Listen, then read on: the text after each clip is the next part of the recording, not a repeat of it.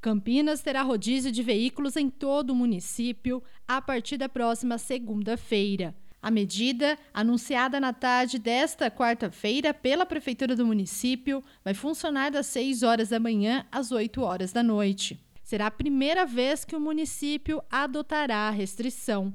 Segundo o anúncio, o rodízio vai seguir o modelo da capital paulista antes da pandemia da Covid-19, com restrição de duas placas de acordo com o dia da semana.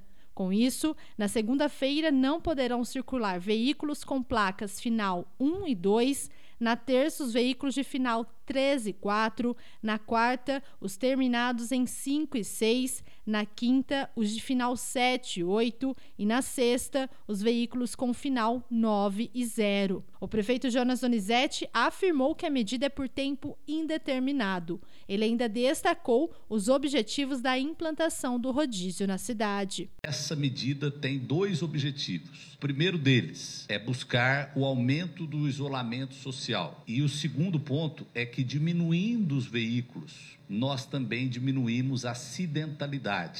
Então, nesse período que nós vamos viver nas próximas semanas, nós temos que ter todo o resguardo para ter o atendimento de saúde para quem realmente precisa, para que nós não passemos o drama que outras regiões estão passando, da gente ver a pessoa precisando de atendimento e não tendo o atendimento médico. O secretário de Transporte e presidente da IDEC, Carlos José Barreiro, esclareceu como será feita a fiscalização no município. Então, nós estaremos monitorando isso com o nosso sistema de monitoramento eletrônico. Né? Nós temos vários radares espalhados na cidade que monitoram a velocidade, monitoram a travessia do sinal vermelho. Agora fiscalizaremos placas também. E, além disso, os nossos agentes nas ruas que estarão fazendo isso. Se alguém for flagrado desrespeitando o rodízio, é de quatro pontos na sua carteira, na sua CNH, e a multa é de R$ 130,16. Barreiro ainda destacou que profissionais da saúde farão um cadastro para que possam transitar durante os dias em que há restrição de placas.